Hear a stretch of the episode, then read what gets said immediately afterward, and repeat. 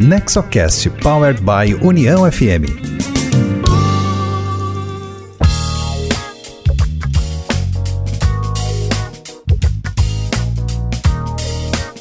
Olá, esse é o NexoCast, o podcast sobre governança corporativa, inovação empreendedorismo voltado ao desenvolvimento com foco nas famílias empresárias, hoje trazendo como convidado Eron Charneski, sócio-diretor da Charneski Advogados e consultor tributário.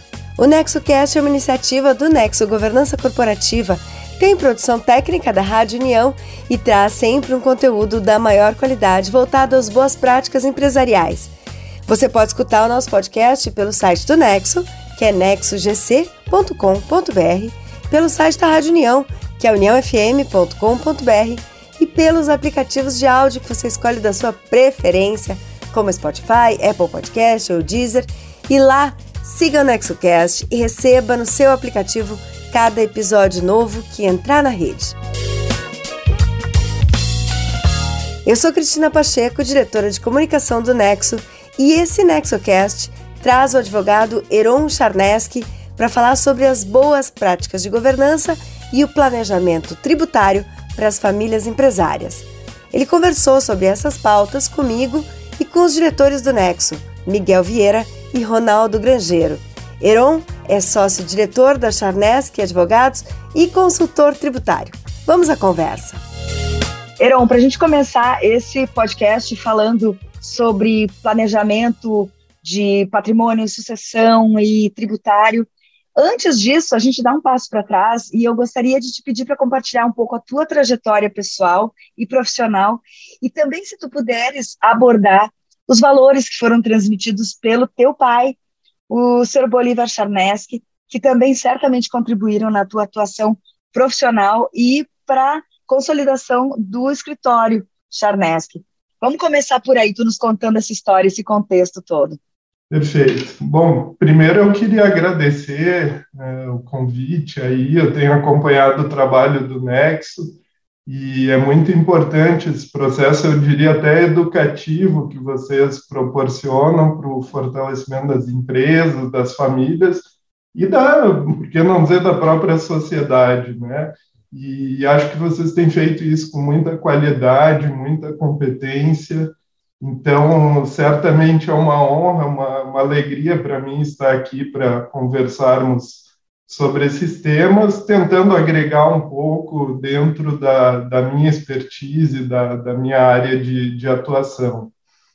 É, bom, eu primeiro eu acredito muito na importância do, do legado familiar como um conjunto de valores éticos e de exemplos, né, que acabam moldando a forma com que nós nos relacionamos com o mundo, com, com as outras pessoas.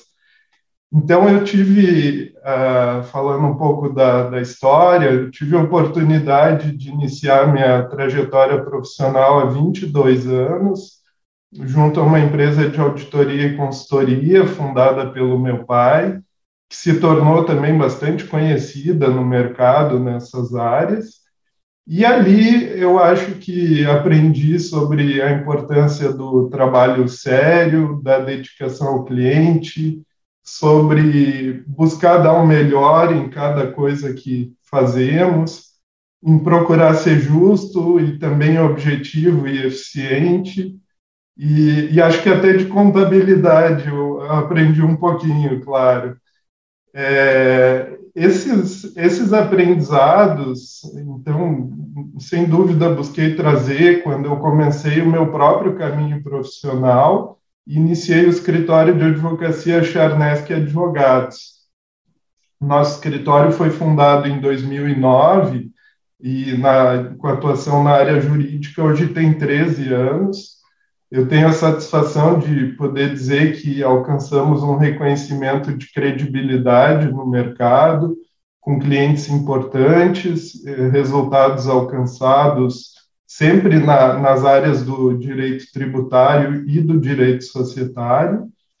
É, eu considero termos uma equipe de sócios e colegas muito qualificados, que formam uma cultura organizacional também de formação de profissionais, e, e, que vem incorporando muitas experiências novas com aqueles valores também que eu pude aprender desde cedo, né, uh, em razão dessa experiência familiar também, que acabou sendo o início da minha trajetória profissional. Heron, uh, mais uma vez, muito obrigado aí pela participação e pela amizade de longa data aí com o Nexo. Para nós é uma grande honra tê-lo aqui conosco nesse podcast. A gente fala de um tema tão caro importante para as empresas familiares, que é o planejamento tributário e os desafios do Brasil aí nesse, nesse tema. Uh, falando então um pouco sobre uh, as empresas familiares, a, a gente percebe uh, uma grande preocupação ou, ou, desafio de frente a esse ambiente regulatório, esses, os marcos jurídicos brasileiros e a eventual insegurança jurídica frente a essas mudanças legislativas, como é que você entende que seria possível trazer o tema do planejamento tributário para proteger e maximizar os resultados das famílias empresárias a, a, a, longo prazo, vamos dizer assim, trazendo um pouco a sua ideia de perpetuação também do patrimônio familiar. Miguel, eu que agradeço, parabéns mais uma vez também pela condução aí do Nex. É, o tema das empresas familiares é certamente muito desafiador no, no, nosso país e muito importante. Né? Nós temos dados aí indicando que 90% das empresas no Brasil possuem perfil familiar, são responsáveis por boa parte do PIB e da força de trabalho. Mas, ao mesmo tempo, nós também temos dados aí preocupantes de que boa parte, se não a maioria das empresas familiares no Brasil fecham ah, após ou, ou, mudam suas atividades após serem sucedidas ah, né, de maneira que uma minoria até chega à terceira geração. E por esse motivo, acho que é fundamental trazer à, tona aí os principais desafios para as empresas familiares e, pela minha experiência, posso tentar trazer é, alguns pontos jurídicos e, e tributários para reflexão, é, como você pergunta. É, eu considero que nós tivemos alguns importantes avanços jurídicos e regulatórios no Brasil nos últimos anos, mas acho que não é segredo para ninguém que, principalmente na parte tributária, o nosso sistema ainda é um dos mais complexos e ineficientes do mundo. E, no caso, essa complexidade, essa ineficiência, elas recaem principalmente sobre a tributação das empresas, que, no fundo, são uma forma a tributação das empresas acaba sendo uma forma de tributação dos sócios e consumidores, mas essas empresas uh, são um veículo preferencial da arrecadação de impostos. É, e do ponto de vista das empresas familiares, que é o nosso, nosso tema aqui, eu entendo que as principais preocupações, especialmente em relação à legislação tributária, dizem respeito a dois aspectos principais. Primeiro, a proteção patrimonial da família, uh, lembrando dos três círculos aí do, do John Davis, né, de gestão, é, patrimônio e família. E segundo, o próprio planejamento sucessório. É, sobre esse primeiro aspecto de proteção patrimonial, por conta da complexidade mesmo do sistema tributário, as empresas familiares precisam estar atentas às constantes mudanças legislativas, né? temos muitas uh, alterações na lei tributária, assim como mudanças de entendimentos ou entendimentos jurisprudenciais de tribunais, que são fatores muito importantes para a tomada de decisão empresarial e que às vezes geram discussões por anos a fio. É, então, é muito importante possuir uma expertise e um acompanhamento desses temas para que não se tornem riscos e passivos para as, para as empresas no futuro. porque isso acaba afetando o próprio patrimônio familiar.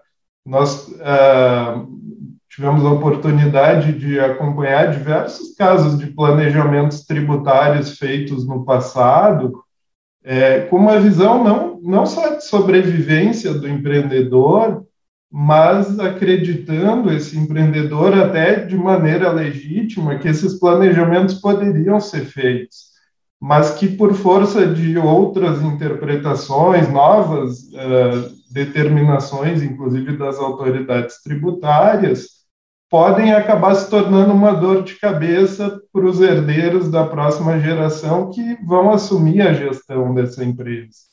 Uh, então, é, essa visão uh, de riscos de, de longo prazo dentro do, do planejamento tributário também é uma preocupação no sentido da, da proteção patrimonial. É, com relação ao segundo aspecto de planejamento sucessório, uma outra preocupação é que as empresas familiares avaliem continuamente a sua estrutura societária, as estruturas são criadas, claro, com os mais diferentes objetivos, mas dependendo do regime de tributação em que elas estão enquadradas, elas, essas estruturas podem estar implicando em custos tributários desnecessários ou, ou elevados na, nas suas operações. Um, vale lembrar que muitas operações envolvendo o planejamento sucessório abrangem doação de bens, integralização de imóveis no capital social de sociedades, e nessas situações as empresas estão sujeitas à legislação federal, estadual e municipal na, na, na, na parte tributária, e cada uma tem as suas próprias peculiaridades. Então, é, o, o, o planejamento sucessório também, nesse ponto de vista, me parece deve considerar os impactos tributários das, das estruturas uh, escolhidas né, para esse sistema de governança. Então, nessa linha, uh, do ponto de vista até da tributação de herança, uh, se percebe ainda uma, uma oportunidade ou um desafio no Brasil que, diferente de outros países, a tributação ainda ela, ela é até 8% e existem projetos de alteração desse, dessa tributação, chegando aí a percentuais mais elevados. Uh, se puderes nos falar um pouco da tua visão sobre o, o imposto de, de, herança e também uh, quais seriam as suas recomendações para análise de um planejamento tributário uh, em favor do, da família empresária? Quais seriam os cuidados iniciais para análise? Sim, é, em relação à tributação de heranças, como foi colocado, nós temos um imposto, o ITCMD, Imposto sobre Transmissões, Causa-Mortes e Doações, que tem hoje uma alíquota máxima de 8%, mas a competência uh, para definir as regras, alíquotas dentro desse limite é, é dos estados. Né? Então, a legislação tributária estadual que regula os aspectos desse tributo. É, e a cada ano que passa, nós temos discussões e movimentos no sentido de aumentar, como em outros países, a alíquota da transmissão nessas, uh, do imposto nessas transmissões. E como é que é calculado esse imposto? É, no Rio Grande do Sul, por exemplo, as alíquotas máximas são de, apesar da autorização dos 8%, elas hoje ainda são de 4% no alíquota máxima nas doações em vida e de 6% na transmissão causa-mortes. É, outro detalhe é que para chegar ao valor do imposto, essas alíquotas são aplicadas sobre uma base de cálculo que corresponde ao valor de mercado do, do bem transmitido. E esse valor é apurado mediante uma avaliação é, procedida pela Fazenda Pública do Estado.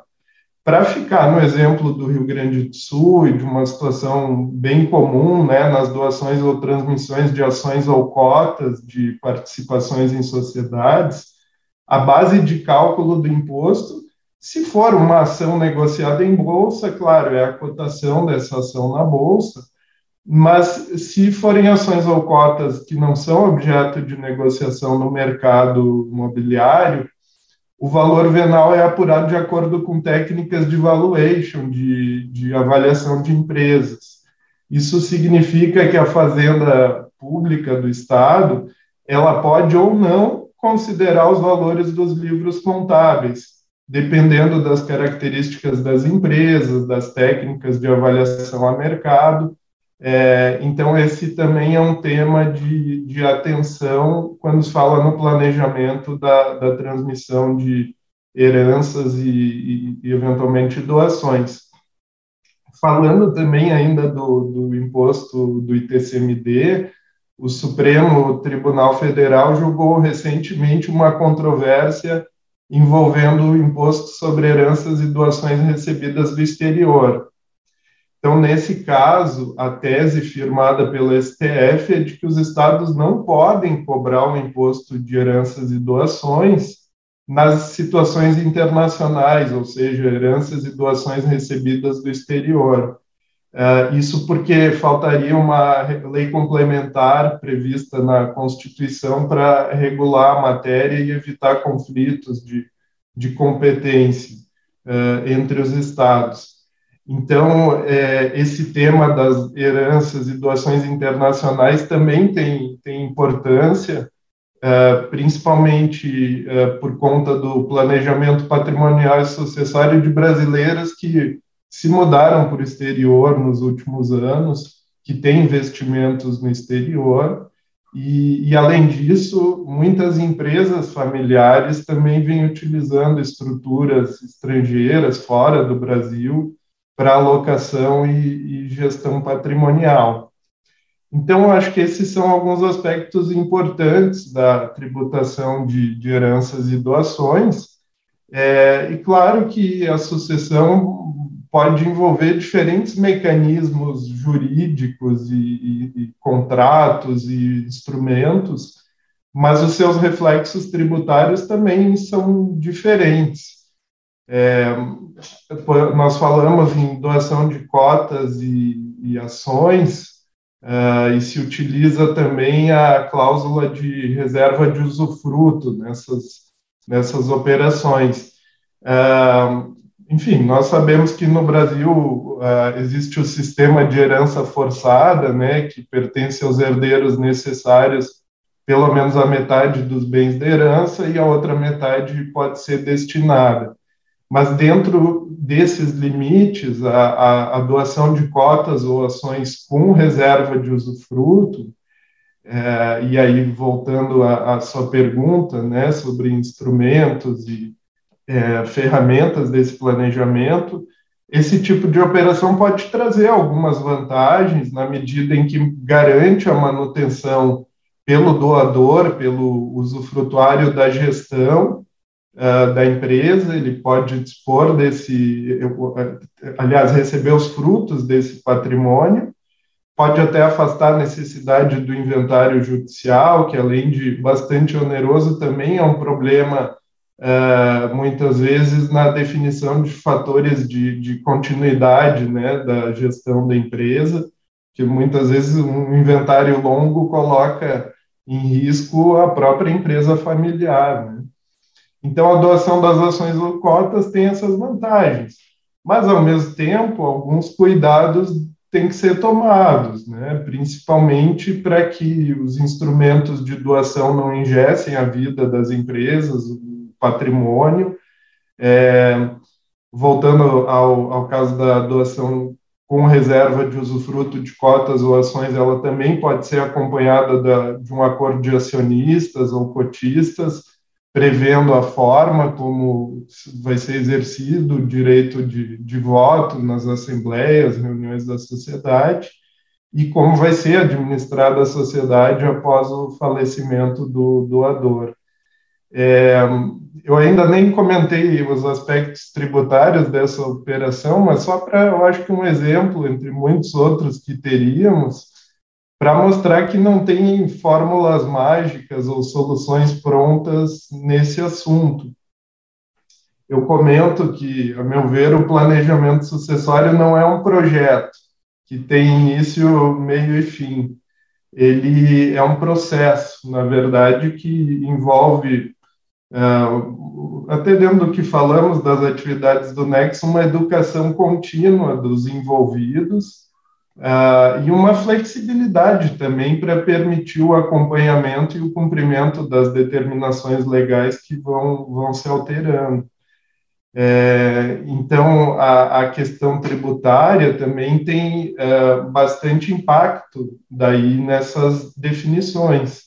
Nós temos, por exemplo, a incidência do imposto de renda sobre o ganho de capital na doação. É, na transferência de direito de propriedade por doação ou herança, segundo a legislação tributária, os bens e direitos podem ser avaliados a valor de mercado ou pelo valor constante da declaração de bens do doador. Mas quando a transferência é feita a valor de mercado, a diferença maior entre esse valor e o valor que constava da declaração de bens do doador está sujeito à incidência do imposto de renda pelo regime do ganho de capital. Uh, no caso de doação de ações ou cotas em vida, uh, claro que ela pode ser efetuada pelo valor da, constante da declaração do, do, doador, o que evita a incidência do, do imposto de renda nesse momento mas é um assunto sempre a ser visto, principalmente em inventários, em, em, transmissões de herança, qual a base de cálculo a ser utilizada, se realmente é o valor da declaração para evitar a tributação nesse momento, ou como é permitido pela legislação, a antecipação da tributação desse ganho de capital na transmissão do, do inventário via valor de mercado é, porque isso pode, inclusive, gerar é, benefícios de aproveitamento de reduções do ganho de capital. É, então, essas definições tributárias vão acompanhando é, é, as, as estruturas e os mecanismos de governança planejados. Nós poderíamos falar também aqui das sociedades holdings, né, que acabam sendo uma ferramentas é, muito úteis no planejamento sucessório de empresas familiares. Então, tem a, a holding pura, que tem como objetivo administrar uh, as participações em outras sociedades. A concentração do, do voto é muito importante, né, também do direito de voto nessas sociedades e também a chamada holding patrimonial, que é um nome, uma, uma nomenclatura aí do, do, do, mercado que diz respeito mais à proteção dos bens da, da família. É, e no caso da constituição de holdings, tam, também existem aspectos tributários que devem ser avaliados. Por exemplo, a constituição da, da holding patrimonial pode permitir a tributação dos rendimentos do patrimônio pelo imposto de renda de pessoas jurídicas em condições mais favoráveis que as de pessoas físicas.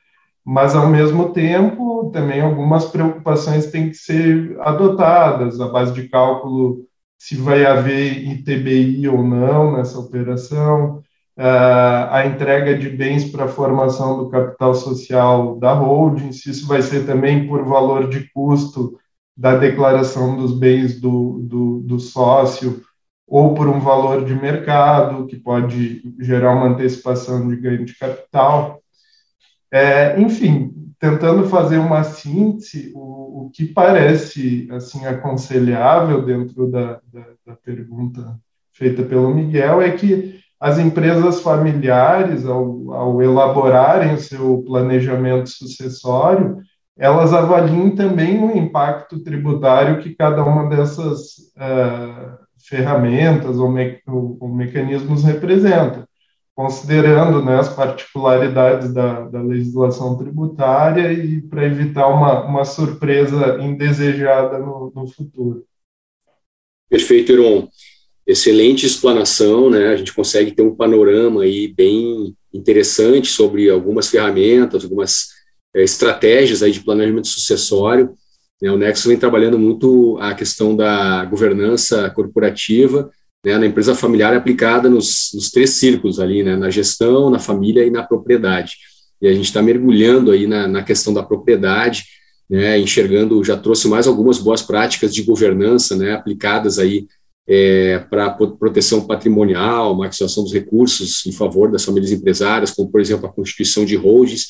Teria mais algum outro aspecto, né, é, além do próprio planejamento sucessório, a constituição de holdings, que você gostaria de reforçar que a governança pode contribuir aí para proteção do patrimônio, né, e, e ser uma boa prática adotada pelas famílias empresárias? Sim, é, eu acho que a governança corporativa, Ronaldo, como um sistema né, dentro da definição aí de direção e controle, monitoramento das sociedades, ela também se conecta com os objetivos de proteção de patrimônio e de eficiência da alocação de recursos que favorece o desenvolvimento das famílias e, e das empresas.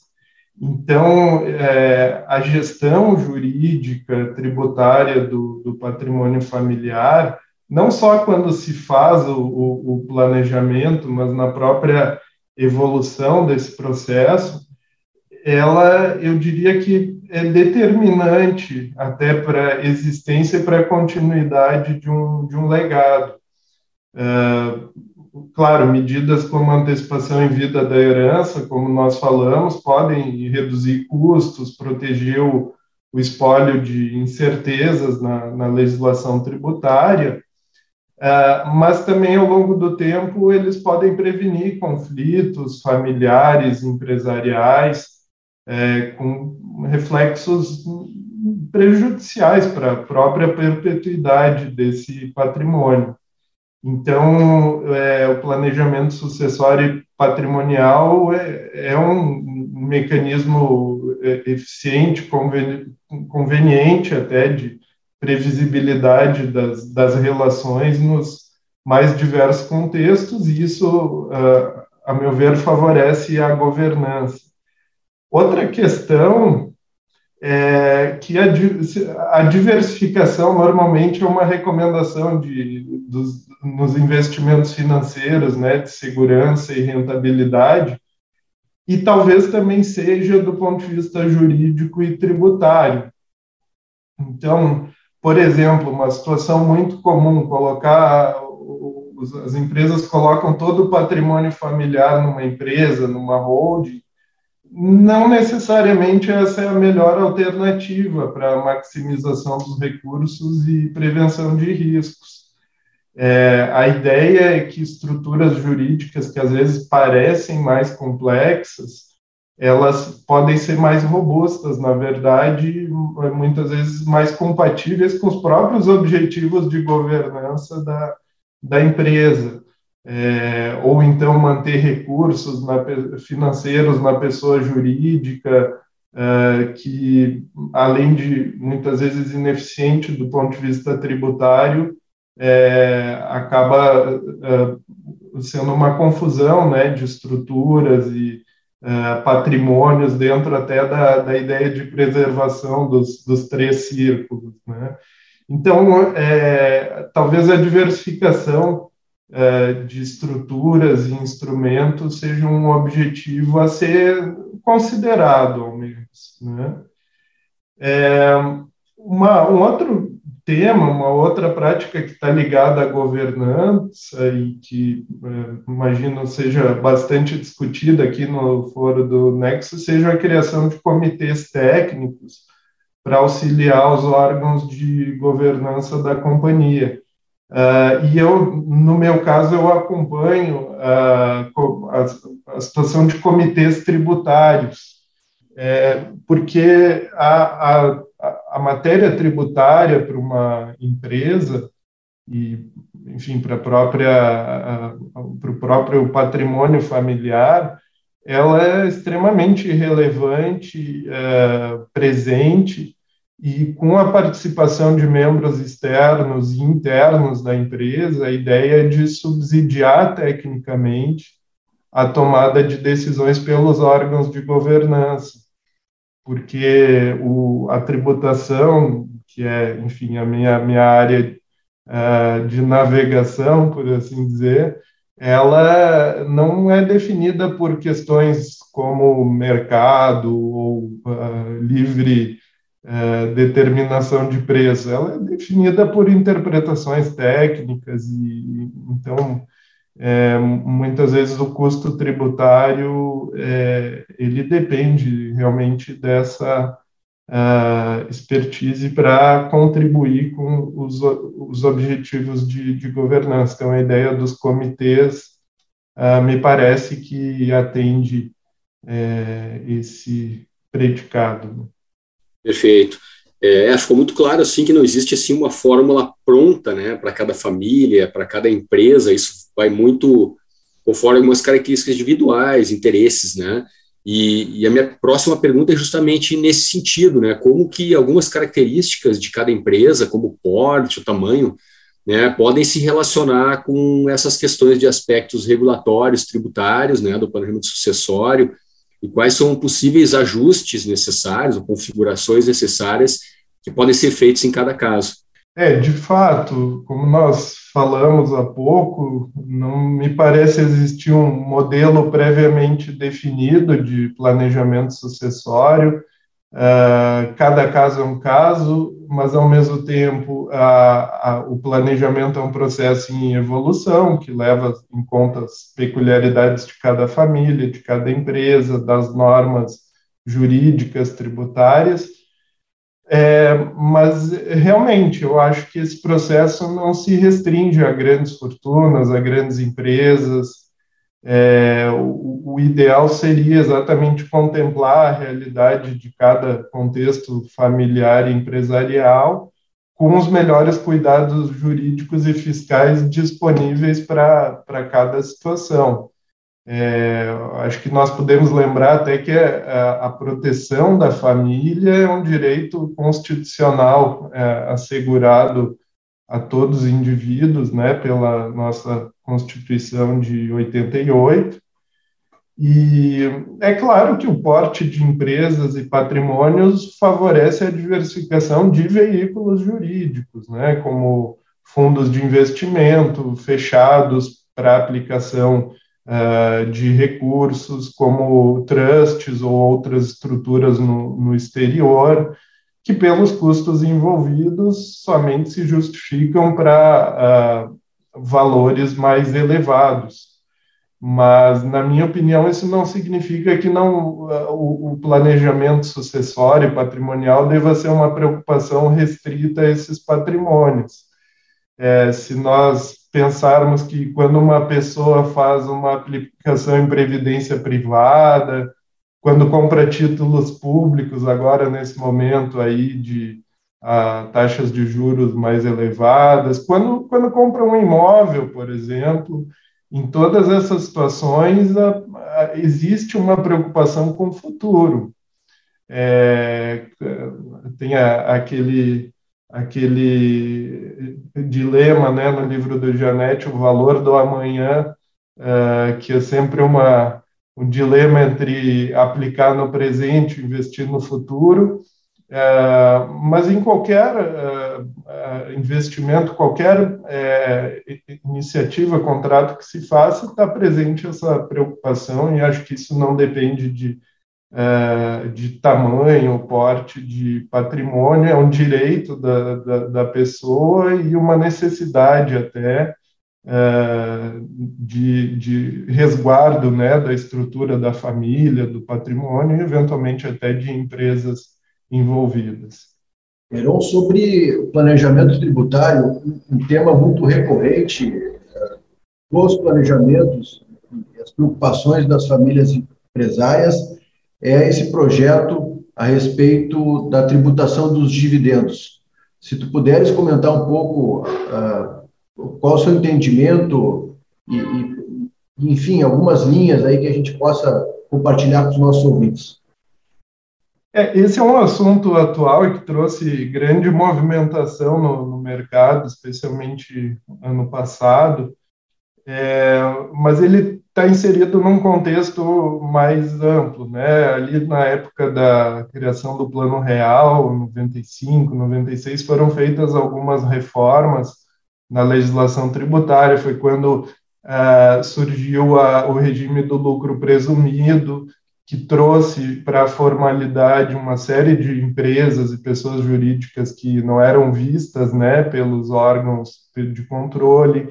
É, ele criou a figura dos juros sobre capital próprio, que é uma forma de remunera remuneração do investimento uh, dos sócios nas empresas num cenário sem inflação e também uh, criou a, a, isenção dos lucros ou dividendos distribuídos pelas empresas. Uh, a ideia de que a tributação ocorresse apenas no nível da pessoa jurídica, uh, e não quando essa pessoa jurídica distribuísse dividendos aos sócios.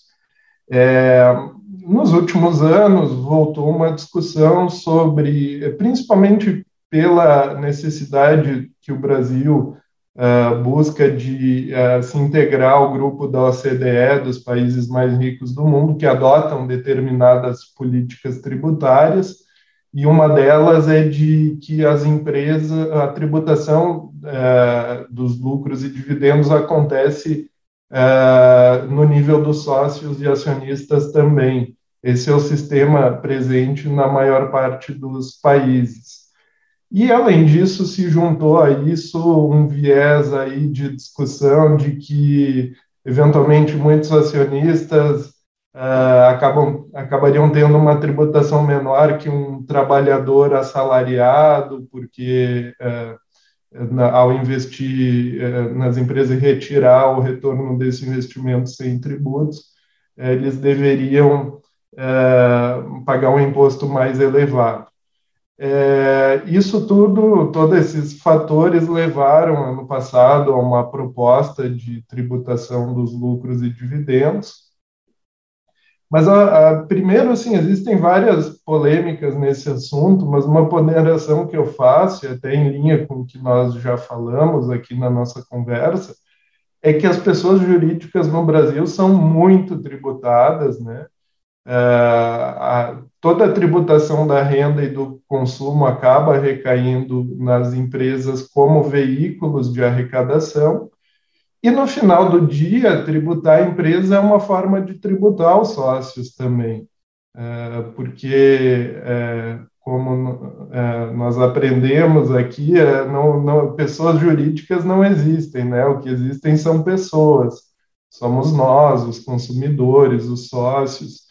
As pessoas jurídicas são mecanismos né, jurídicos e nelas se concentra uma boa parte da, da arrecadação. Então, dizer que aquele lucro que o sócio recebe não, não é tributado não é inteiramente verdade, porque ele já foi tributado na origem, né, na fonte onde ele foi produzido, que é a empresa.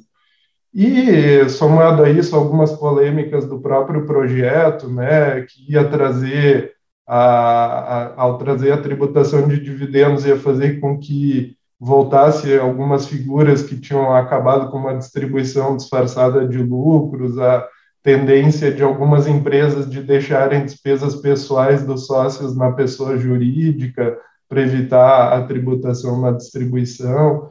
Então, foi um projeto muito polêmico que acabou não sendo aprovado, né? segue ainda nesse ano a isenção. Claro que é uma discussão que é, volta, assim como aquela do, da tributação de heranças e doações, uh, mas que, por enquanto, a gente segue com o nosso sistema já conhecido. Então, é um assunto para seguir acompanhando. Heron, a gente pode ver a complexidade desses assuntos e o quanto esse tema ele é amplo, né? Então, certamente uh, é impossível a gente esgotar ou pelo menos contemplar aqui nesse podcast. E a gente sabe que existem uh, muitas leituras, muitos, muitas fontes, né? Para quem quer saber mais sobre isso. Eu ia te pedir uma dica de livro, mas primeiro eu vou te pedir uma recomendação de onde as pessoas podem buscar saber mais sobre esses assuntos. Depois a gente passa para a dica de livro mesmo do teu podcast. É, bem, eu, eu acho assim, é, nós, nossa atuação profissional no escritório, o Charnes, que é advogado, está muito presente a preocupação com esses temas. Uh, quem tiver interesse pode se inscrever nas nossas redes para receber informações, conteúdos mais detalhados que eu procurei apresentar aqui de maneira bastante simples e resumida, mas de fato as, as questões são, são muito, muito detalhistas. É, hoje existe muito conteúdo para estudar esse assunto, né, na própria uh, internet, existem uh, divulgações, então uh, fico à disposição aí para quem tiver interessado poder orientar com dicas mais específicas.